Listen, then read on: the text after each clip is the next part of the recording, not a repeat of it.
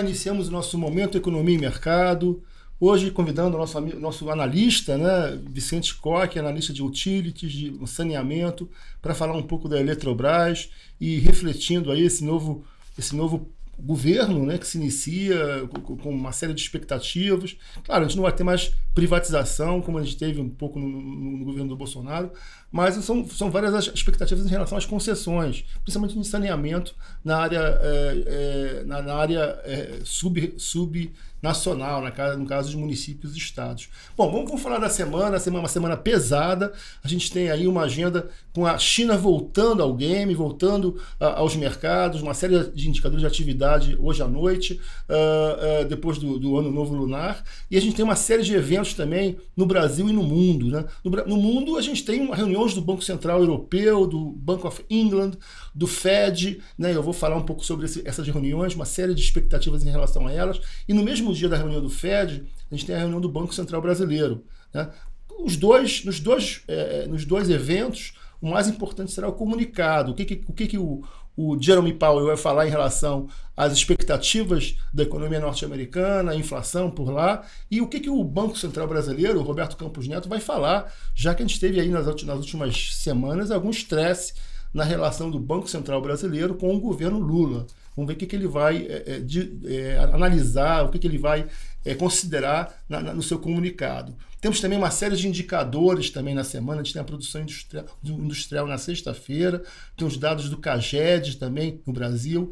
Uh, no exterior, uma, uma, uma, série de indicadores do PMI uh, ah, Standard Poor's Global. É um indicador de atividade econômica muito importante para a gente medir como anda a economia mundial, como anda a Europa, como, como anda os Estados Unidos. Esses indicadores saem para os Estados Unidos, para a Alemanha, para o Reino Unido, para a zona do euro. Né? E temos também o PIB, tanto da Alemanha como da zona do euro, que também vai nos dar uma, uma certa sintonia fina em relação à atividade econômica no mundo. Né?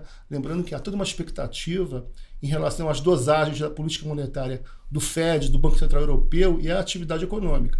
Né? Analisando aí, vamos começar agora é, é, a falar também um pouco de Brasil. Né? A gente tem também uma reunião, um evento importantíssimo, que é o retorno uh, uh, do legislativo ao, ao, ao, ao, jogo político. A gente tem aí no Congresso é, eleições para o Senado e para a Câmara. Na Câmara, a gente tem aí Arthur Lira como bola da vez, ele vai ser eleito, reeleito, sem, sem problema. Agora, há uma certa disputa na eleição do Senado. Né? Rodrigo Pacheco disputa com Rogério Marinho e deve, deve, não se sabe o que, que vai sair daí. Né? Lembrando que Rogério Marinho é ligado ao bolsonarismo.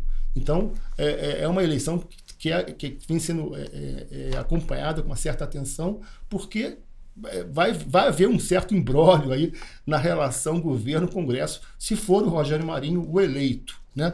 É, é, também a gente deve também, agora falando agora dos, indica, do, do, dos indicadores, a gente tem, teve também o GPM é, em 0,21% agora em, em, janeiro, né? abaixo do esperado, né? e o PIB da Alemanha, que também saiu agora de manhã, é, é, veio com crescimento é, é, de 1,1% no quarto trimestre contra o mesmo trimestre do ano passado, recuando no quarto quanto o terceiro trimestre. Dizer, isso é uma sinalização de que a economia uh, europeia vai sentindo os, tra os trancos uh, uh, da pandemia, claro, e também do aperto monetário em curso. E além da guerra da Ucrânia, que vem estrangulando a oferta de energia, de gás, e esses países vão tendo que superar esse problema, esse, esse, esse problema, essa tensão com a Rússia. Né?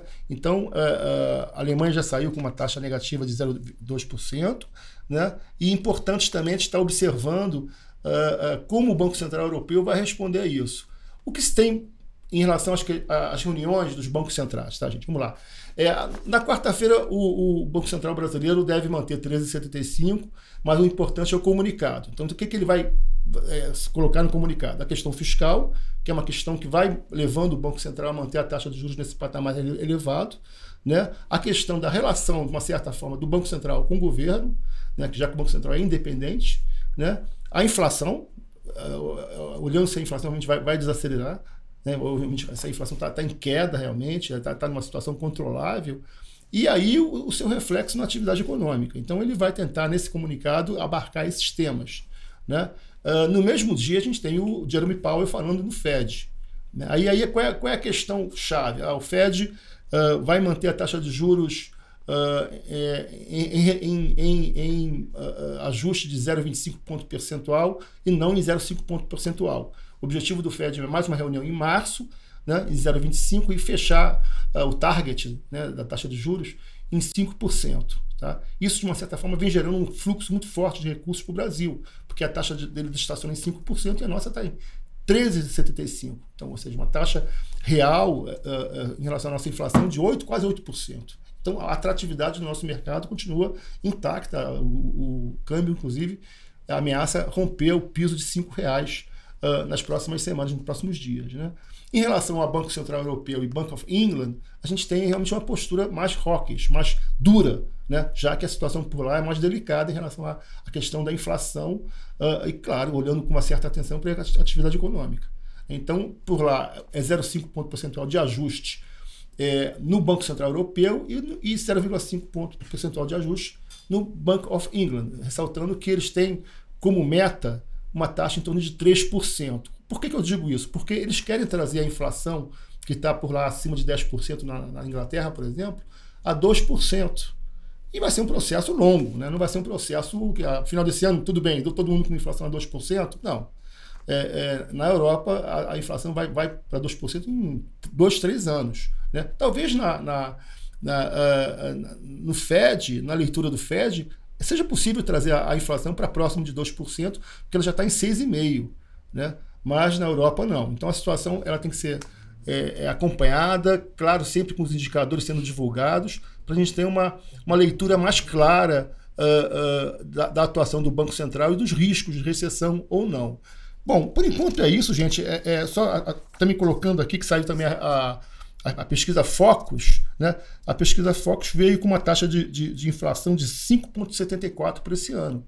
Ou seja, já fora, totalmente fora da meta desse ano, mais um, mais uma, mais um ano sem meta, é, sem meta cumprida. Né?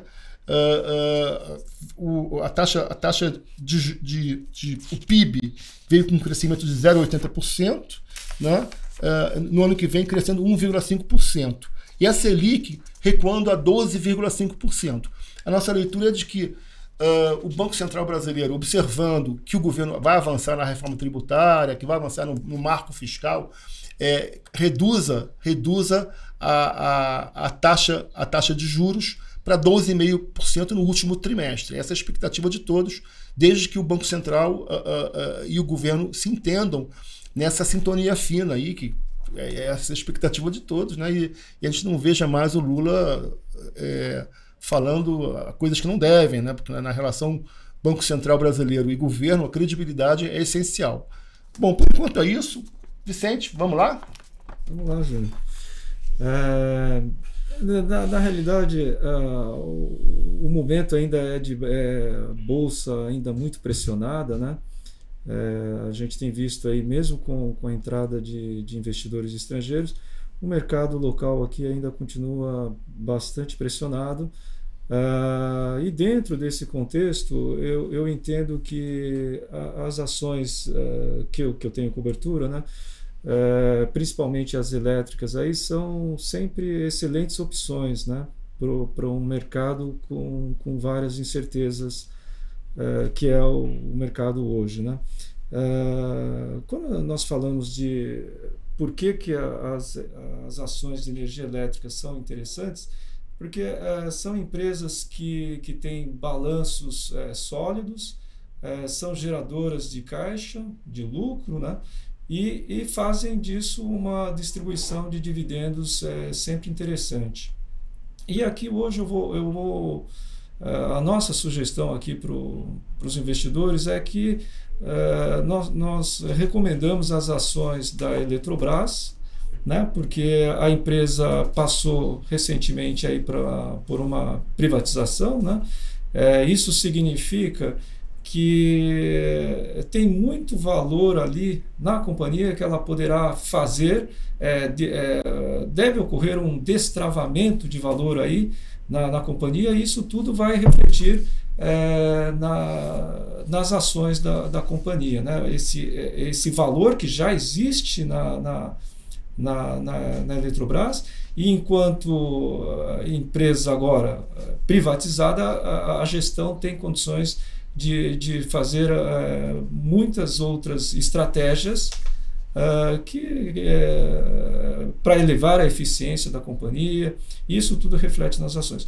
Mas está acontecendo ainda do ponto de vista de fundamentos, está acontecendo uma mudança no mercado de energia elétrica, que é, eu estou me referindo ao mercado de ao mercado livre, em que o, regula, o, o regulatório ele permitiu um, um, ele flexibilizou o acesso a, a, esse mercado, onde os preços são de, determinados é, livremente por condições de mercado e não é, no mercado que é mais regulado, em que o preço é, é, é determinado aí pelo, pelo regulador. Né?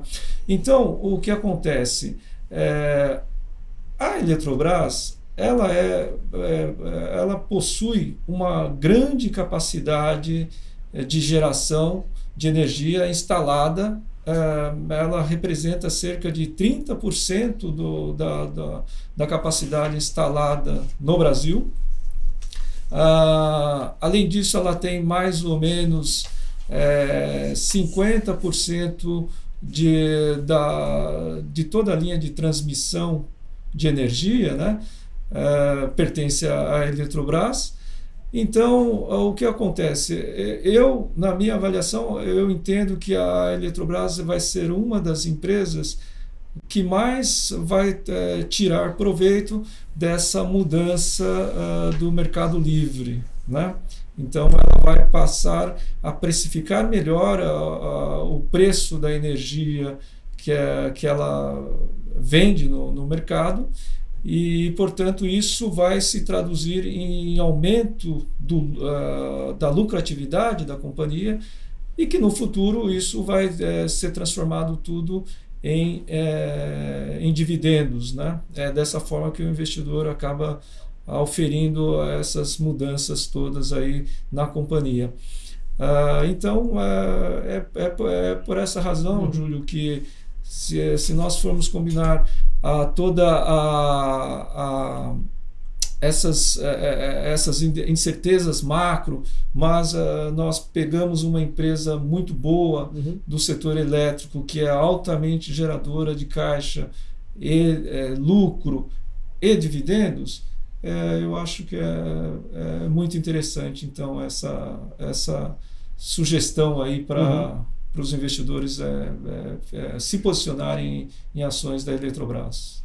Bom, interessante, é, é interessante observar que a, a Eletrobras era uma empresa muito mal gerida antes da, da privatização, né, Vicente? E com a privatização vai haver um saneamento na empresa e vai botar a ser um, um, uma, uma cabeça de ponte é importante para o setor energético, né? Sim, sim. É, eu acho que tem, tem, tem é, muita coisa, muito valor ali que vai vai aparecer agora na, na, na Eletrobras aí. Uhum. E eu acho que quem ganha vai ser, será, serão os investidores, investidores, também. Isso, muito bem. Não, só, agora, só fechando em relação à nossa agenda doméstica, a gente, a gente tem, é, hoje tínhamos dados fiscais do governo consolidado. Esses dados são importantes também para ver como é que vai ser a trajetória do, do, do regime fiscal, dado a bomba fiscal herdada pelo governo Lula. Também é importante os dados de produção industrial na sexta-feira e o CAGED sai amanhã também é um dado importante de mercado de trabalho. Né? A gente tem um, outro, um novo governo, claro que a gente vai acompanhando agora os indicadores a partir daí. Bom, é isso. Um abraço a todos aí, boa semana a todos, bons negócios, né? E vamos em frente.